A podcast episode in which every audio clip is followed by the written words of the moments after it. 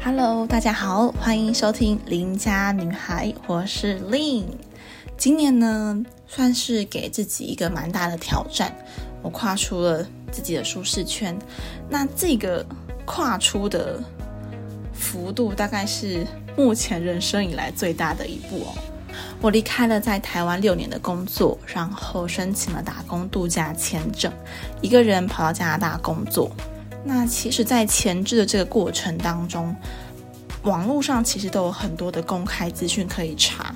那这个过程，我自己也有相关经验的朋友，那还有参加一些线上就是公开或者是呃私密的社群来提问这样子。所以整体来说，出发前的申请、准备资料，到后面的行李打包，一切都还算顺利。只是呢，有些事情。你没有在当地遇过，你永远没有办法想象自己当下遇到事情的时候，你会有什么样的反应状况。所以接下来想要跟大家分享一通我接过让自己最情绪失控的一通电话。那这通电话其实是诈骗电话，在台湾其实本来就有很多的诈骗的电话，然后有很多诈骗的话术，所以一直不断的推陈出新。所以其实我一直觉得，我可能在这一部分还有相关的敏感度，是可以多少分辨这个内容的合理性。不过啊，当你人在异乡，或者是你在异国，很高几率你遇到一些突如其来的事情的时候，你可能会智商断线，或者是逻辑不在线，或直接登不上去。特别是在非自己母语的国度上面，判断力下降，真的不是自己。需要做的事情，你有时候是没有办法那么快速的去做反应的。这通电话其实是发生在我到加拿大的第二天。那我人住在温哥华，大概下午五点多左右的时候，有一通来自多伦多的电话。多伦多其实跟温哥华有三个小时的时差，换句话说，那个时候多伦多的时间大概是晚上的八点多左右。但因为那个时候刚到温哥华，我对加拿大的地理位置其实也不是很熟，还没有就是认知到说是加拿大的地区大到会有时差的这件事情。这是第一点，第二个事情是那时候我在找工作，因为刚来嘛，所以看到电话的下意识就觉得，哎，这可能是工作机会，就会想要接电话。只是呢，接起来发现打来的不是工作的雇主，是一通快递电话。他先问了你的电话，过了几秒，大概是类类似呃系统查询这样子，然后告诉你说，哎，你在呃这边几月几号有寄一封包裹到中国，那被中国的海关拦下来喽，因为里面有卫生报的信用卡。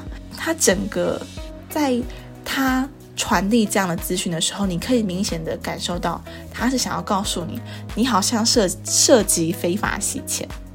听到这些内容的当下，那我自己就是坚决表明说，这绝对不是我。第一个事情是，你可以去查我，如果你有需要，你可以就是透过相关机构或是呃。加拿大的海关去查我的入境资料，说这根本就不是我，因为我根本还没有来，绝对不习惯。对，那对方也很老练的跟你说，哦，但是其实我只是快递公司，我只是如实的告诉你，我们遇到的状况是什么。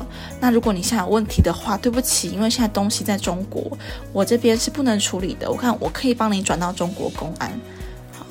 那转到中国公安之后，他就会跟你和又开始跟你要一些资讯，比如你的名字、电话啦、你的国籍等等的，然后，然后就弄了一项是系统查询的声音这样子，然后查询的结果就是，哎，你是某个诈骗集团的第二把交椅，你目前是在他们的观察名单当中，因为这个诈骗集团涉及了美国、加拿大、中国台湾的跨国诈骗。听到这里，我整个大爆沙眼，我就一直说这绝对不是我，一定有相关资料的，呃，建呃资料兼职有问题等等的。我说你可以去查我，反正我没有在中国开过户，这一切都不是我。对，那中国公安说 OK，我相信你，是因为我不相信会有一个犯罪。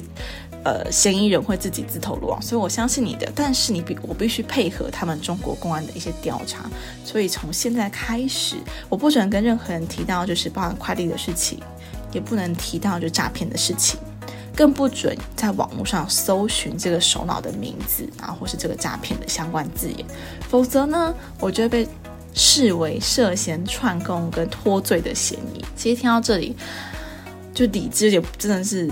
直接消失的无影无踪，直接感性占据了我的大脑，直接大爆哭。然后我就问贾公安说：“那我现在要不要回台湾？我才刚来温哥华两天。”于是就直接大爆哭，就搞到那个贾公安还在安慰我说：“没关系，你不用担心，我们会有一些隐藏的公安，就是会保护你这样子。那你就每天就是要跟我报备你的行程。”但还好，其实在整个电话过程当中，我并没有泄露出我住在哪里。对，这是我觉得可是不幸中的大幸这样子。那后来为什么会发现这个是诈骗电话？其实是因为我在跟这个贾公安打电话的过程当中，那一边也有跟我在加拿大生活过的朋友传讯息，但是中国官已经很。明确的告诉你，你不准跟别人讲，也不准搜关键字。所以我就跟这个朋友是非常隐晦的说：“我说我现在正在跟中国公安讲电话，那从现在开始，我会每天传讯息给你。如果我哪一天突然没有传讯息给你，可能表示我出问出状况了，麻烦请你跟我的家人就是替我告说再见等等的，就类似这样的。”言论搞得我朋友也非常非常紧张，那他就透过一些枝微末节的小细节去拼凑出我大概遇到什么事情，然后就很笃定的告诉我说：“嗨，亲爱的朋友，你遇到诈骗电话了。”那其实当下听到这个讯息，还是蛮难相信这是诈骗电话的。我就说：“是吗？”可是我觉得对方那个假公安的内容是言之凿凿，蛮难就是直接蛮难相信这是一个诈骗电话。所以他就说好，那你等我一下，就传了好几个当地的这个加拿大本地的新闻报道，就是说，哎，这是他们遇到什么样的诈骗电话？那基本上过程跟我真的是蛮像的。是什么原因让我相信这是诈骗电话？就是报道中的假公安的名字跟我们接到电话的公安的名字是一模一样。所以这一刻，我才放下心中的大石头。OK，好，我真的是遇到诈骗电话了。好了，那这件事情也就顺利的落幕。是我后来也没有回复这个假公关的任何资讯，然后我也搬了家，搬到另外一个地方生活。这件事情后来跟我的房东太太聊，才知道其实这样的手法在当地真的是层出不穷。所以其实后来演变到后来，其实蛮多人是不大会接陌生电话的。那如果说今天真的是很重要的电话要找你，要怎么办？其实他们也会习惯发 voice message 给你。或者是用 text 给你，然后传个简讯给你，这样子，就是其实当地的人也都有自己的一个应对的方式出现。那总结这个故事这样发生下来，一个小重点可以大家跟大家分享。那第一个就是陌生的电话，就是不要乱接，或者是接之前要想一下。如果你今天是刚来的话，没有人认识你，是谁会打电话给你？这个问题请放在自己的心中。第二件事情，跨省的电话合不合理？除非说你的生活、你的工作有跨省需求，那当然这个有有这类型的情境，当然很合理。但如果没有的话，其实接电话之前也可以想一想，比如说我住在温哥华，为什么会有人从多伦多打电话给我？这件事情本身就很奇怪，除非你有应征多伦多的工作了，但一般来说不大会，因为距离真的很遥远。好，好啦，那这个大概就是我目前在这边生活上遇到最荒腔走板的一通电话，特别是诈骗电话。那如果说大家呢，对之后有机会来加拿大也是体验生活的话，那也可以就是稍微留意一下这些电话的接听电话的小细节喽。